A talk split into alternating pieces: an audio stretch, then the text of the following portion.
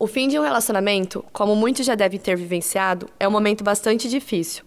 É comum que a separação traga uma dor que vai além do emocional. Muitas pessoas relatam, nesse momento, sensações físicas, como falta de ar, dores no peito, alterações no apetite, no peso, no sono, entre outras. Estes sentimentos surgem pois, diante do rompimento, o indivíduo sofre um luto, reagindo à perda do objeto de amor. O luto pode ser definido por um estado de espírito penoso, em que o interesse pelo mundo externo diminui e os pensamentos costumam girar em torno deste objeto perdido. A psicóloga Amanda Fernandes fala sobre o aumento de casos de separações durante a pandemia. Então, no caso, as estatísticas elas acabam apontando um aumento na quantidade de separações durante esse período, mas é, quando dizemos que, na verdade, o motivo é a quarentena, a gente precisa compreender o que, que isso significa, na verdade, né? Porque é, cada casal tem uma experiência singular, única, mas a partir é, da convivência que fica mais intensa, né? A gente pode perceber algum desencontro de pontos, de alguns pontos, né? Que pode se tornar mais evidente somada a toda essa questão de instabilidade emocional, de rotina financeira, projeto de vida que foi o que o cenário de pandemia proporcionou, né? Então, é, nesse contexto de incerteza, há também a potência para o questionamento daquilo que já estava estabelecido como a própria relação do casal e rever, né, sobre então é, a tomada de decisão sobre a separação. A pandemia alterou diversos comportamentos e não apenas no mundo físico, mas também no virtual. Afinal, com o isolamento social e menos opções de lazer, as interações físicas diminuíram, mas o desejo das pessoas de se relacionarem não. Com isso, o namoro online ganhou força no último ano. O Tinder, o mais famoso aplicativo de relacionamento do mundo, analisou que durante a pandemia, 60% dos membros buscaram o serviço porque se sentiam solitários e queriam se conectar com as pessoas, não por diversão, mas de maneira autêntica e verdadeira, uma marca da geração Z, que promete mudar e adotar novos comportamentos também no namoro online. O jornalista Caio Canduz teve seu namoro rompido através das redes sociais e revela as razões que levaram o seu relacionamento chegar ao final. E deu certo por um bom tempo, mas no finalzinho ali, o que que dando?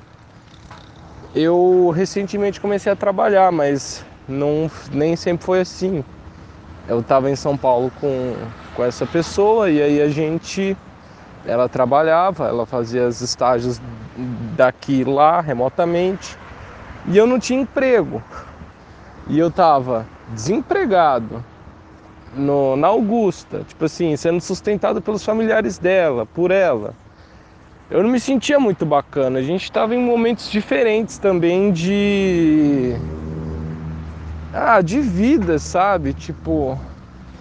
É difícil porque a, a gente. É difícil a pessoa falar, ah, eu te amo, não sei o quê. A gente vai aprender alemão, Daqui uns anos a gente vai estar tá, eu e você morando em Berlim, a gente vai conhecer a Europa inteira, a Ásia, se você quiser. E aí para um outro momento em que eu não trabalho, ela está trabalhando, ela tem esse desenvolvimento da carreira dela, eu tô lá estagnado, procurando coisa, procurando coisa de jornalismo, não só jornalismo. Sabe? É, uma coisa que não podem falar que eu fiz é que eu não tentei. Eu tentei incessantemente. A Intel, responsável pela McAfee, divulgou dados de uma pesquisa realizada com o intuito de verificar como casais se comportam em relação à segurança e privacidade no mundo tecnológico. Para isso, foram entrevistadas 2.500 pessoas em cinco países, incluindo o Brasil. E, segundo o estudo, os brasileiros são os que mais têm acesso às senhas pessoais dos parceiros ou parceiras. Os resultados mostraram que 76% dos brasileiros compartilham senhas do Facebook com quem se relacionam, índice muito maior do que nos outros países, Estados Unidos, México, Austrália e Singapura. A psicóloga Fernanda Zeotti explica o porquê dos compartilhamentos de senhas entre os casais, os sinais de inseguranças e o controle que cada indivíduo tem sobre o outro. Esse compartilhamento específico para dividir perfis de redes sociais pode ser sinal de insegurança, no sentido de poder controlar ou até manipular o que o parceiro publica. No entanto, existem outros motivos para o compartilhamento de senha em outros contextos e não estão relacionados à insegurança, por exemplo. Todo casal costuma ter seus altos e baixos. Você sabe o que fazer para superar os momentos de crise? Mesmo quando você pensa que tudo está bem, às vezes pode não estar, e é aí que entra a sua fé. Pode parecer repetitivo, mas uma boa conversa é capaz de salvar relacionamentos do fracasso. Seja no namoro ou casamento, o importante é manter o diálogo, por mais que isso pareça chato. Muitos costumam ocupar a vida profissional, por exemplo, para justificar o distanciamento, a frieza, a falta de carinho e de tempo. Para Caio terminar o relacionamento não foi fácil, ainda que a decisão do término partiu dele.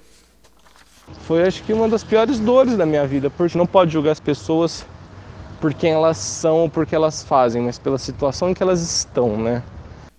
A maioria das pessoas já ouviu o velho ditado: o tempo cura todas as feridas. Isso também é verdadeiro quando se trata de relacionamentos. Esse tempo varia de pessoa para pessoa. Algumas superam a dor depois do primeiro mês. Outras precisam de um ano ou até mais. No entanto, quando o sofrimento ultrapassa muito mais que isso e prejudica o trabalho ou os estudos, o ideal é procurar ajuda terapêutica ou médica. A terapia vai dar novos significados sobre quem a pessoa é e ajuda a perceber sozinha que há outras perspectivas e possibilidades na vida, explica a psicóloga Dorli Kankage. Ana Laura Barros para o Frequência Universitária.